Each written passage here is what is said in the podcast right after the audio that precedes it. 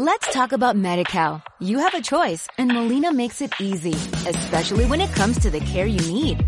So let's talk about you, about making your life easier, about extra help to manage your health. Let's talk about your needs now and for the future. Nobody knows MediCal better than Molina. It starts with a phone call.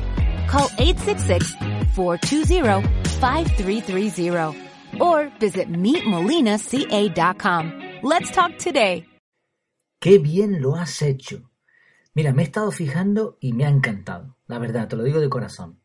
Te encomio. Sigue así. ¿Qué tal? ¿Alguien te ha dicho algo así últimamente? ¿Has hablado a alguien tú de esta manera en los últimos días o semanas? ¿Cómo te hace sentir? ¿Cómo haces sentir tú a los demás si les hablas así? Hoy vamos a hablar del poder del encomio. Dicho en otras palabras, de su efectividad. Bienvenidos a Efectividad Aquí hablamos de ser efectivos al máximo, sin olvidarnos de las cosas importantes de la vida. Vamos allá.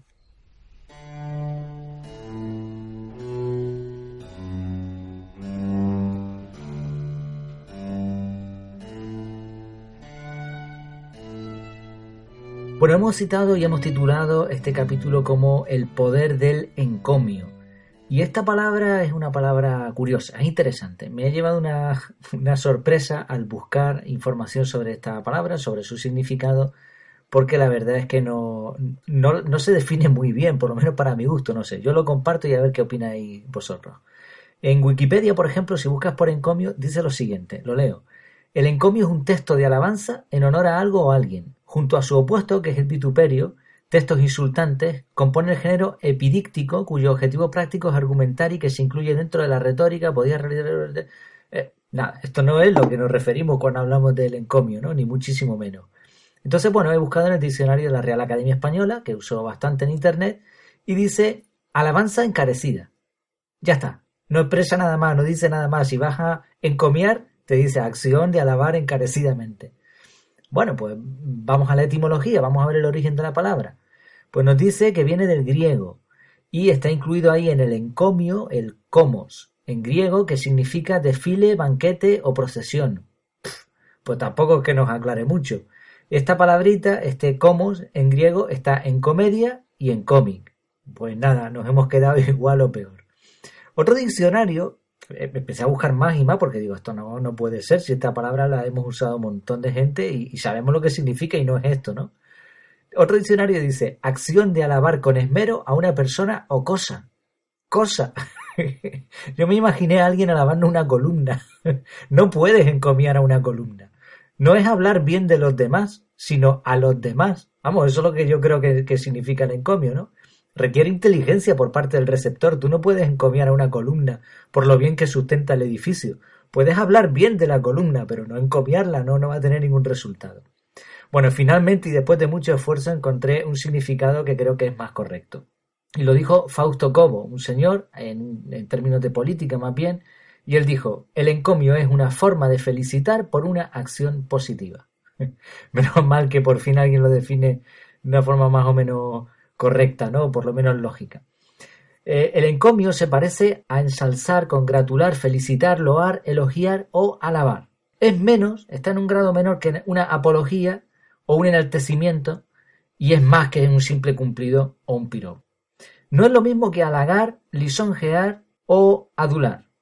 Eh, hacer la pelota, vaya, como decimos normalmente aquí en español. No es exactamente lo mismo. Por cierto, y, entre paréntesis, qué rico es el idioma español y, qué poco se usa muchas veces todos estos términos, ¿no? Cada cual eh, se utiliza para una cosa en específico, ¿no? No todos sirven en cualquier contexto.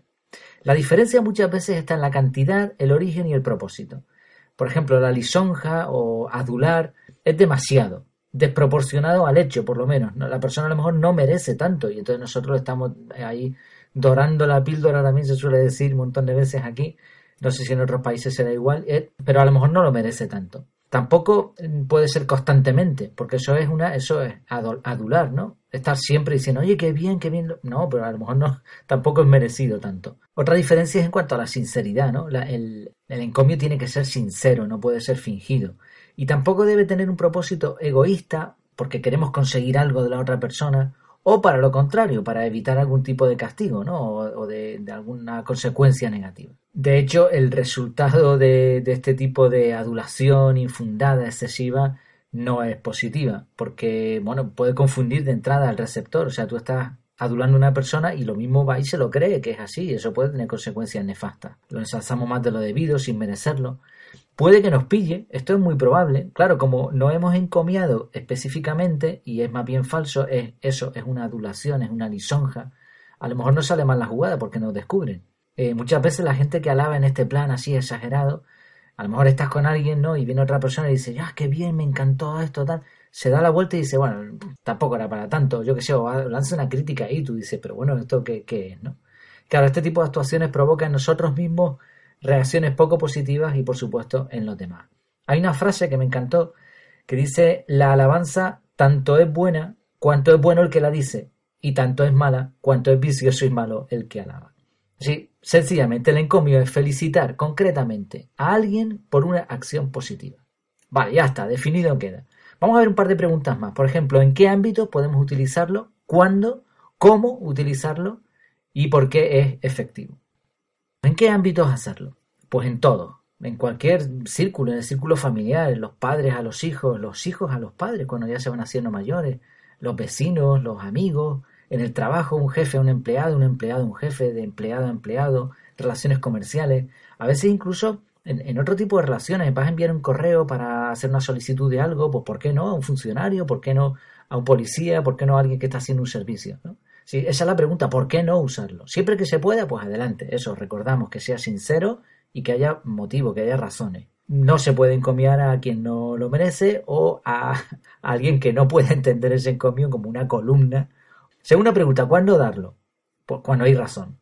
¿Y cuándo hay razón? Prácticamente siempre. Hay que estar fijándose en los puntos fuertes de los demás. Esto es algo que deberíamos hacer constantemente. Estar, tener la mente activa buscando ese tipo de cosas.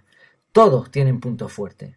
¿Por qué? Porque cada persona es un mundo y en un mundo hay, puede haber cosas feas, puede haber cosas malas, pero también puede haber cosas bonitas.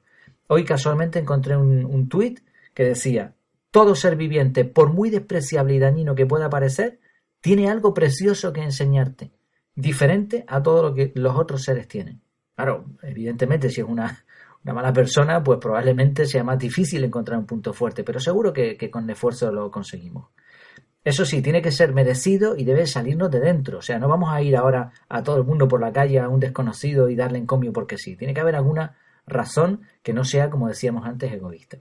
En cuanto a la cantidad, esto es de vez en cuando, esto no es siempre, porque entonces pierde el efecto y no serviría para nada y nos pondría en una situación, pues eso, la gente va a pensar de nosotros que somos más bien unos pelotas, ¿no? No, no que estamos ahí diciendo cosas sinceras.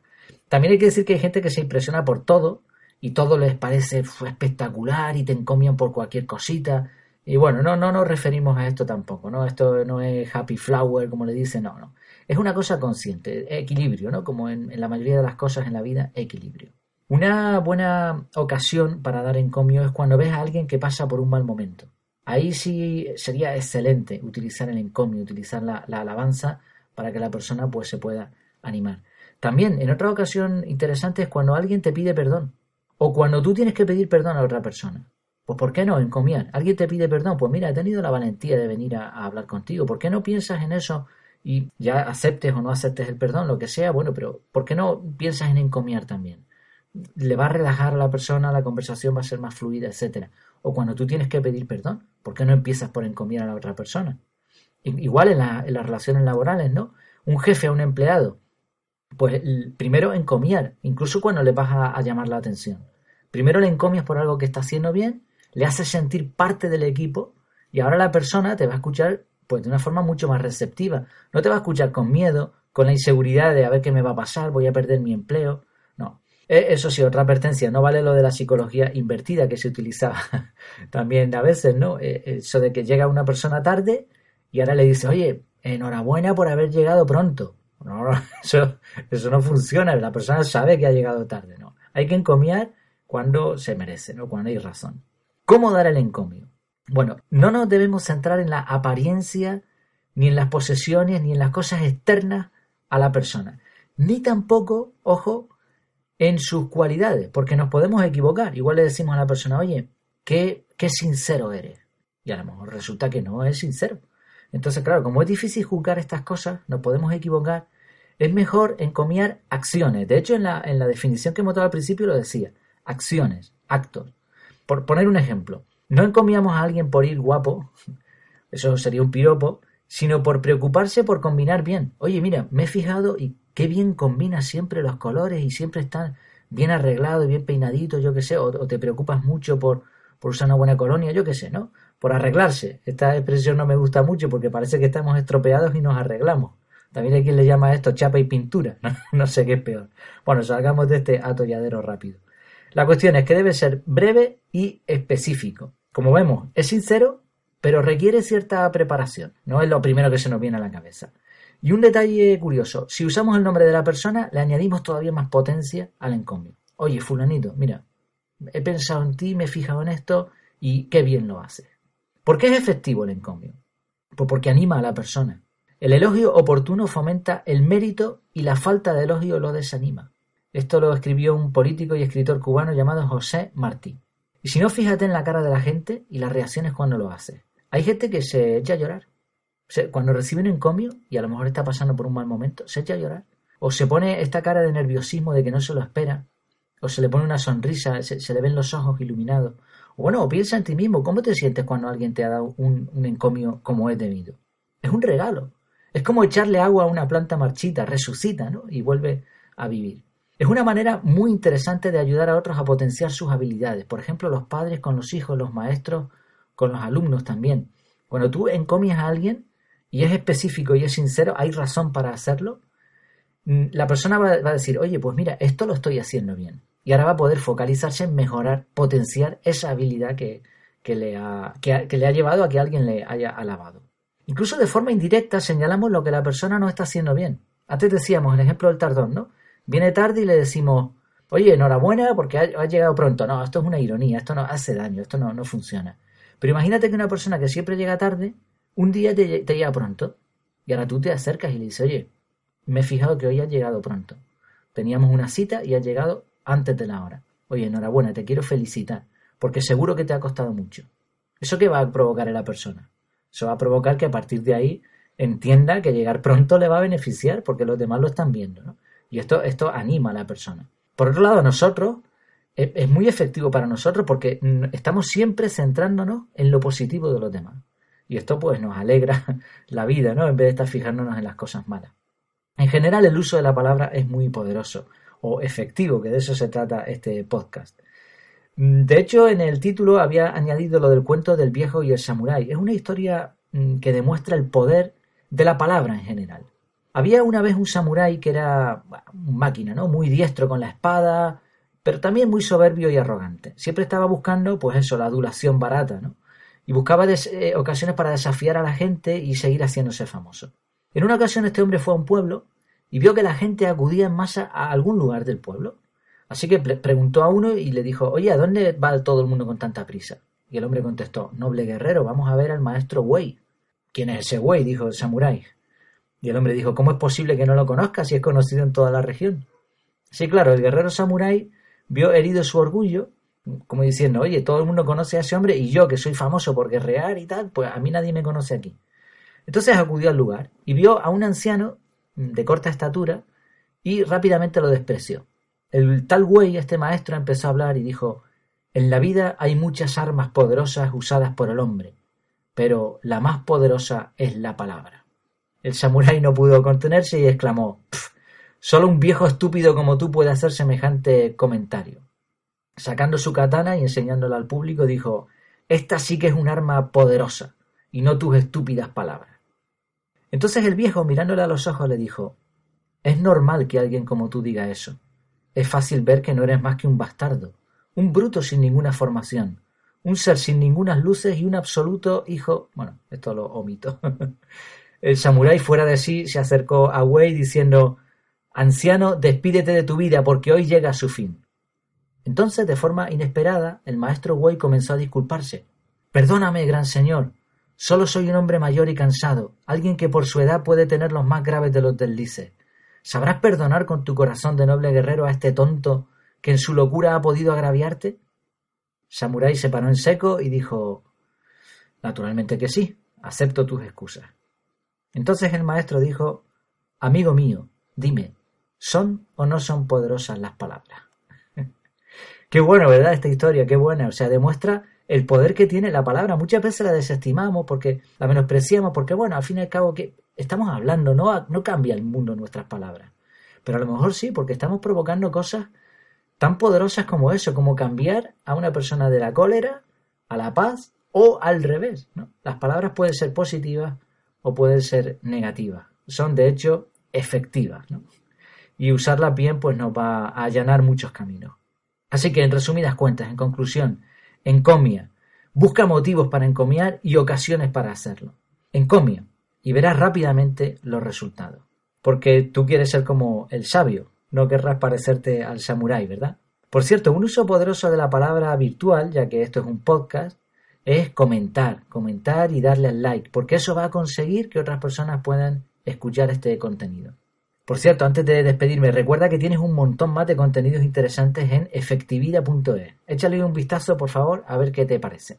Me despido, ahora sí. Hasta que nos veamos de nuevo, eh, virtualmente, claro está. Que lo pases muy bien.